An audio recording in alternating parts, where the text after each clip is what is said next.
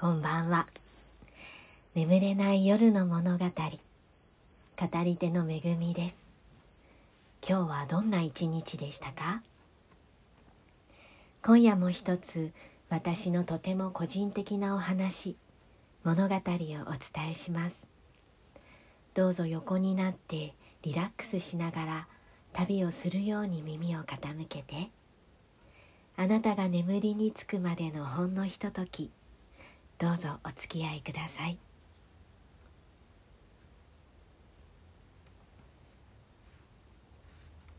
一時期イベントの準備のために八戸の紀信ばあちゃんのところに下宿させていただいていたことがあります。紀信ばあちゃんは若い頃自治体選挙に立候補されたこともある社会派の女性で私たちが企画していたイベントの協力者でもあったのです。非常に頑固で気難しいおばあちゃん。私は主催者としての在り方や活動内容についてよく怒られていました。そんなキシンばあちゃんの家には謎の女性が訪ねてきていました。言い方が悪いのですが勝手に台所に入ってきて自由にご飯を食べて帰っていくのです。キシンばあちゃんとの関係は親戚でもお友達という感じでもない。近所のお知り合いという風でした。今思うと生活困窮していたその女性をキシンばあちゃんは食事提供で援助していたのだろうと思います。私を助けてくれたのと同じようにある時私が台所でご飯を食べているとそのおばあさんがまたやってきました。私のお皿に乗っている食べかけのフレンチトーストを見て興味津々といった様子です。あまりにも見るので最後のひとかけらフランスパンの端っこのところを差し上げたらとても嬉しそうで何度も感謝されました。その様子を見てもっとたくさんあげてもよかったな。優しくしたらよかったな。と私の心は痛んだのでした。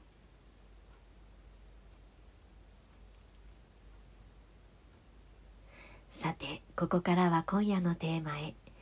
台本のない一人語りの時間です。その日のテーマは基本的にくじ引きで選びます。一回では語りきれないテーマもたくさんあるだろうから一区切りするまで次回へ持ち越し場合によっては再度そのテーマをくじ引きボックスへ戻すというルールです。今夜のテーマ竹内レッスン出会いのレッスンです。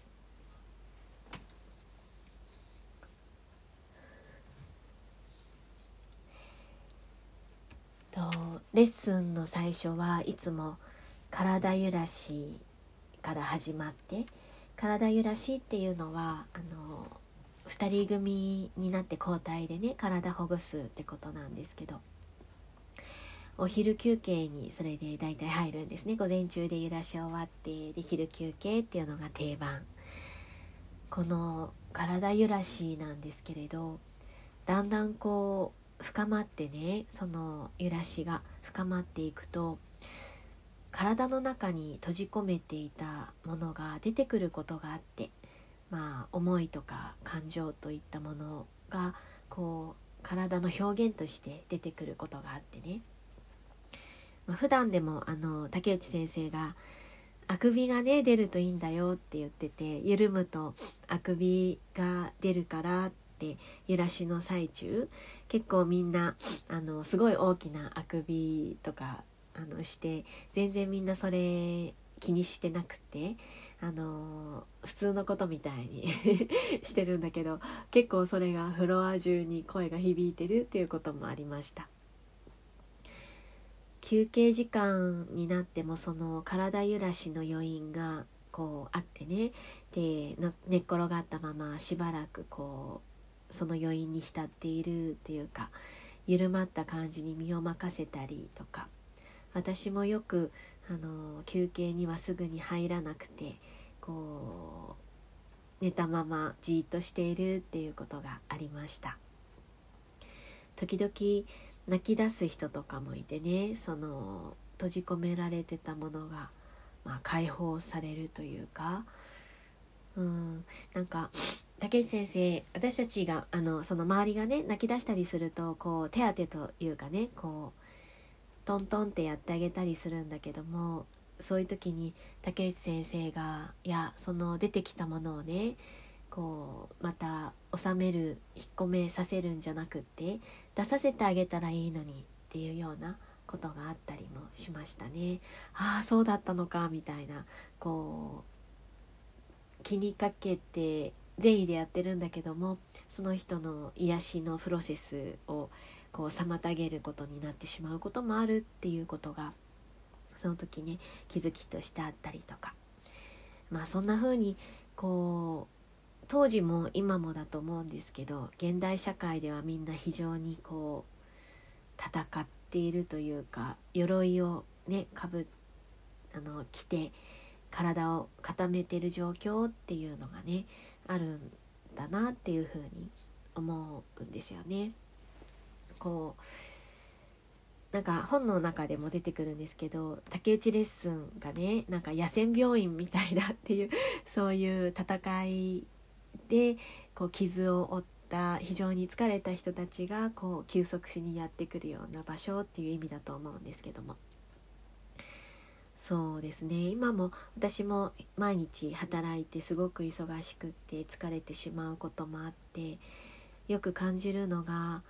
こう自分の心のままにいるってことは許されないんだなってこ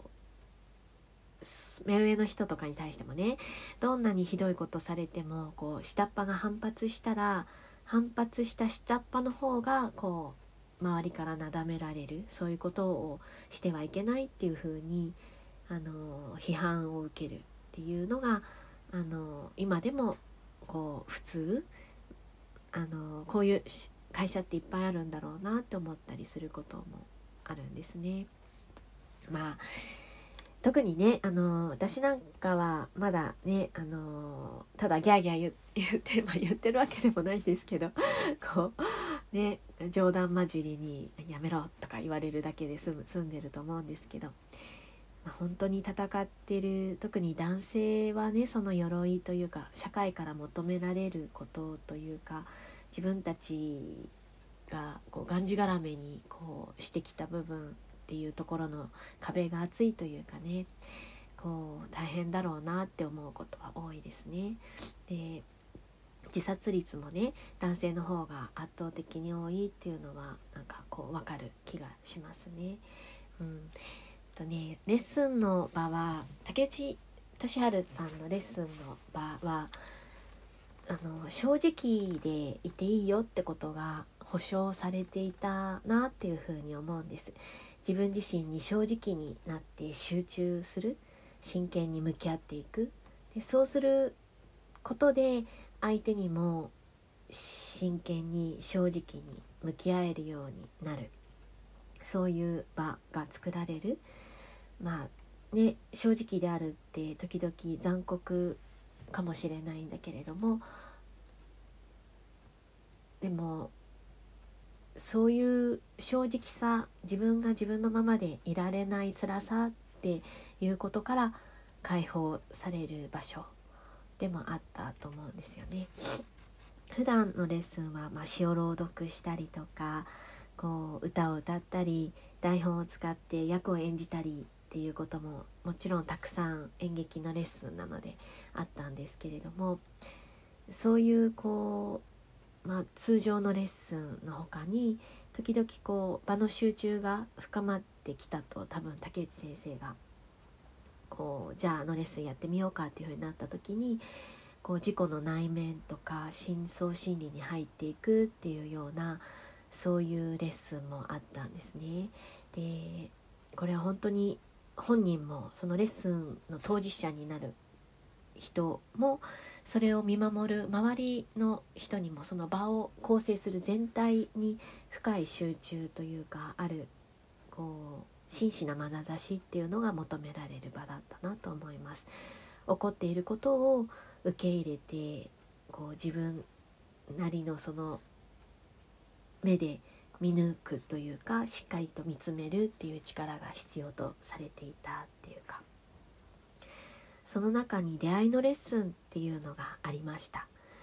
これはどういうふうにやるかっていうと2人でやります。でフロアの端っこと端っこにね向かい合わせにこう背中を背中合わせになってまず立つんですねあの2人の人がそれぞれの方向で。で合図が出たら自分のタイミングで振り返って反対側まで歩いていく。そうすると途中で相手とすれ違うわけなんですけど、まあ、その時に何か感じたら自由に動いていいし、まあ、何も感じなかったらそのまま隅っこまた反対側の端っこまで歩いていってすれ座ればいいというレッスンでした非常にシンプルなこう言ってしまえばただこう歩いてってこう人とすれ違う そういうレッスンですね。でこのレッスンのことについて竹内先生の「体と言葉のレッスン」という本の中の記述をちょっと抜粋しますね。本当に相手に対して感じたことしたくなったことをはっきりと感じて行動するということがよく分からず人と向かい合うと何かしら挨拶しなくてはいけないような気になったり親切にすべきものだと思い込んで手を差し伸べたりといった本当は心にもない身振りをしてそれが相手に対する働きかけだと思い込んでいる例があまりに多い。しかしそうなってしまっても一向に構わないのだ。上がってしまって何をしたのかわからなくなる。こちこちになって自由に動けなくってもそこにその人の全存在がそのまま現れ出ているのだから。そこから人は出発する。レッスンは成果を目指さない。ただ出発点になるだけだ。出会いのレッスンは私は多分2回かもしかしたら3回かな。やらせていただきました。と覚えてるのは2回。を2回分すごく覚えています。えっ、ー、とね初めての時1回目は相手の方は私と同じぐらいの年代の確か私当時20代ですねの頃同じぐらいの年代の女性だったと思います背中向けて立って振り返ってでさあ歩いていこうっていう時にまあ、すごい緊張してたんですけどこう自分の中のイメージではこうバーの中にその入るっていう時に本当にこう透明な仕切りがねこう四角い仕切りがあるのが見えてですっとそのドアがね開いて中に入っていくこう日常ではない何て言うか違うこう空間に入るっていうイメージがすごいしましたね。でこう意を決して歩き出しました。出会いのレッスンは先輩方のねいろんなのをそのともうその時には見てどういうものかっていうのは大体あの旗から見るものとして理解をしていてでそれがいざ初めて自分の番っていう風になった時だったんですけど。その歩き出してすぐにすごい恐怖に包まれたんですね。で右手の奥の方になんか怖くて真ん中歩いていくことができなくてであの左側の方にですねちょっとずれてでこう腰とかも多分引けてて 身をかがめて隠れるようにしてなんか歩き出したんだと思います。で右手の奥の方にこうなんか生き物が、まあ、相手の方なんですけどなんか生き物がいるってことが分かってで感知されてでその生き物と目が合わないように出会わないようにこう怯えながら一歩一歩歩いていたっていうなんかそんな感じだったと思います。なんか出会いのレッスンなのに出会わないようにっていうこの 自分の 矛盾に今更びっくりするんですけどまあなんていうか当時正直自分自身正直になった時にそういう風だったっていうことなんですね。で相手の女性は真逆だったんですこう出会いのレッスンに対する憧れというか出会う出会うということのこう多分嬉しさみたいなものがこう多分彼女の中にはあったんだと思うんですよね。で私のところにパーッとこうやってきてねでパーって抱きついたんです私に。で私は悲鳴上げてしまってもうなんかエビ反りになっちゃってでなった拍子にむせちゃってでもう呼吸困難になって倒れたみたいなゼーハやっててで竹内先生がそれしばらく見てたんですけど私がいつまでもぜいぜい言ってるからこうしょうがないなみたいな感じで 近づいてきたんですね。で私が「あこれはいけない」と思って「大丈夫です」って言って体勢を整えてってあのそういうことが そういう出会いのレッスンだったんですけど。そうですね。まああのそういう相手の女性はそういう善意みたいのでこう相手の状態を見ずに抱きついたりっていうことはまあ出会いのレッスンではたまにあることなんだよねっていうことを言われてたと思います。で私に対してはあなたはね相手のことを見ていなかったよねって全然見てなかったってそういうふうに言われましたね。なんかそのことだけあの覚えてます他にもなんか多分感想とか言われたと思うんですけど、はい。まあ、全くその通りだったんだろうな。その通りだなって思いますね。でしばらくその出会いのレッスンでこう自分が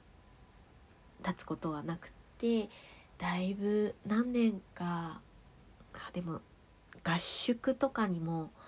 参加する琵琶湖とか大阪でのそのレッスンとかにも行くぐらいになってからだと思うんですけど2回目のレッスンで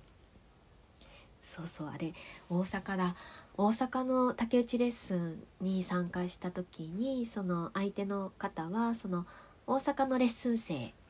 の男性の方と組んで出会いのレッスンをやったことがありました。その時はそうですねあのフロアの真ん中ぐらいでその男性と向かい合ってと多分手を伸ばしたら触れられる距離ぐらいまで近づいてで結構長い間動かずに行ったと思います。あの全然動けなくて私がその触れたいっていう気持ちと怖いっていう気持ちの間で多分すごい揺れ動いていて内面ですごくせめぎ合っていたのでそれで全然動けなくてっていう状態があって相手の肩に触れようとするその手を差し伸べた形のままずっと多分止まってたんじゃないかなって思います。それがどのタイミングで起こったのかちょっともう覚えてないんだけどで竹内先生がねあまりにこう動かないので2人とも動かないのであもうこれはここで行き詰まりかなって停滞してるのかなって多分思われたと思うんですね。でそれをこうどういう状況なのかを判断するためにこう2人の体をぐるっと回り込んでこう見ていってで私は体は微動だにできなかったんだけれど口の中でこう歯がガタガタガタガタ震えてたんですね。ブルブルって唇震えてて。でそれ見てあじゃあもうしばらくって多分竹内先生は思ったんだと思います。まだ少し動きがあるじゃないかと思われたんだと思うんですよね。でそれからだ相手の方がふってなんか動いたんですよね。腕を多分少し上げる感じにしたのかな。片手だったか両手だったか分かんないんだけどこうちょっと腕をこう上げてですね。で私がビクッとしてビクってなってでもそれが何て言うかこう自分にガッてくるものじゃないもしまして攻撃するようなものでもないってことにはすぐ気づいてであ大丈夫かと思って。でなおもそのままじっとしていた。で相手にこう触れたい触れてみたいっていう情動はすごい強くあったんだけどでも結局そのまま動かなかったんですよね。動けなかったというか、うん、ずっとお互いにこう見つめ合っていたんだと思うんですよね見つめ合ったまま動けないでいて終わったっていう先生があの竹内先生が「はい終わり」っていうね声をかけてくれてっていうことでした。振り返りの時に、うん、何言われたか本当覚えてないんだけど相手の男性があのその私と対峙した時に多分触れることはできないでもうなんかそれは無理だっていうふうに多分感じられたんだと思うんですね。私がそのせめぎ合いの中で動けない状態を見て。でそれだったらこう久しになってあげようと思って腕を上げたんだっていうふうに言っていましたね。そのことだけ覚えてます。うん。そうですね。なんかあの出会いのレッスンってこういうこういう感じです。あの他の先輩のレッスンとかもあの何度も見たんですけど。まあそうですね。握手されたりとかこう出会ってまた互いのポジションにそれぞれ進んでいくとか片方は触れようとするけれどももう片方は全く興味が持てないかったみたいでまっすぐその向かい側に歩いてスッと座ったっていうようなそういう出会いもあありましたね。で竹内先生がそれ見てまあ頑張ってたよねってこう触れようとするでもあの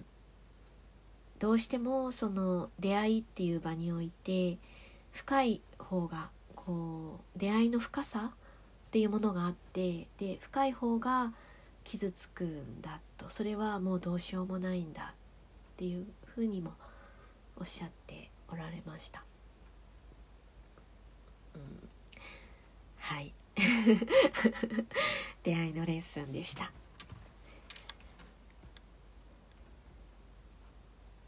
締めくくりは祭りごとのお話。宜野湾市議のプリティ宮城千恵さんが令和新選組に離党届を提出され党から受理されました。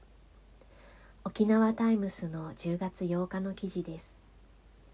宮城市は7日私の過去の至らなさからこれ以上党にご迷惑をおかけできないと判断いたしました。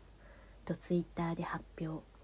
支援者の意見を聞いた上で市議として4年間の職責を全うしたいと述べた。山本代表は宮城氏は令和の所属ではなくなるが今回の問題に関し被害を訴える方への誠意ある対応を見守ることは続けると説明した。マルチ商法の規制強化と被害者救済に取り組む決意も示した。ということです、まあ、何度か取り上げてるんですけどこの配信でもね、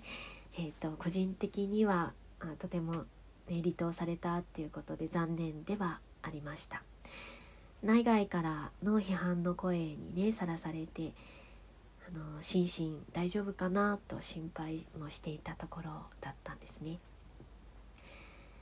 こうプリティ宮城千恵さんが過去に投資に興味を持たれていたこと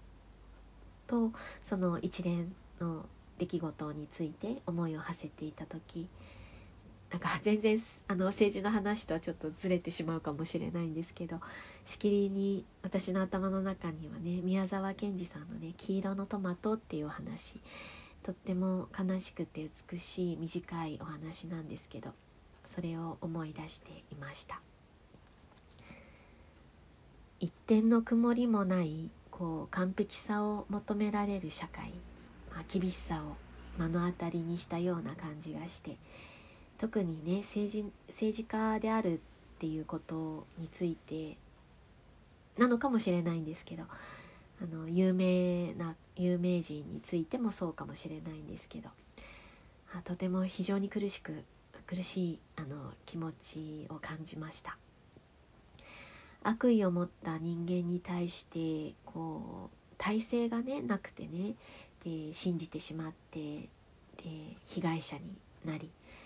被害者になると同時に自分も加害者になってしまうっていう構造があって、えそこにこう救いがないなというふうにも思いました。だかられいわ新選組の記者会見で大石明子議員が過去に汚点のない人間なんているんですか？っていうようなことをねあの開き直るわけじゃなくてあのそういう完璧な方っていうのはいらっしゃるんですかっておっしゃった時私はあの感動しましたね。聖書の中でキリストが言われるあなたたちの中で罪を犯したことのない者がまずこの女に石を投げなさいって言われた。その言葉に通じる気持ちがしました。私はあのキリスト教信者とかではないんですけど代表の山本太郎党首がこういった問題が発生した場合にね党として本当はこう切ってしまった方が楽だとでもそうしないで責任を持って一緒に見守っていくっていう趣旨の発言もされていてこちらにも非常に共感を覚えたというか救われる気持ちがしましたね。でもあのその後にですね、まあ、プリティ宮城千恵さんご自身が離党届を出されたっていう流れですね。うんどうなんですかね過去の過ちを批判して切り捨てるよりもこう再生の道を共に歩むことそのプロセスを学んでその姿を見せてくれる方がよっぽどこう有益なんじゃないかって私は思います思うんです。もちろん何倍も何倍もそっちの方が難しい。間違えてしまった当事者は切り捨てられたらその後もっと困難なその道を行くんじゃないかって思うんですね。くじけてしまうんじゃないかって、えー、もしその間違いの当事者だったら誰よりもその内容のことがわかるから同じようにつまずいてしまった人たちの救済にだって誰よりも力を発揮できるだろうにとも思ったりするんですね。でもなかなかこの社会の多くはそれを許さない状況があると特に政治の世界は長くこう一党独裁で腐敗してきていて今時中学生でも自民党は腐敗してるっていうぐらい、まあ、私たち生活者市民の失望はそれぐらいもう深くて諦めの中にいる、まあ、怒りもそこにはたくさんこう沈殿していると思うんですね。でそこに対抗していこうとするとどうしても非常にクリーンなイメージを求められるというか1のことも10のことも100のことも全部同じ理論で批判の対象になってしまうというか逆に難易度が上がってしまうんだなとその難しさもまた今回感じさせられました。眠れない夜の物語今日はここまでです。また眠れない夜にお会いしましょう。語り手の恵みでした。おやすみなさい。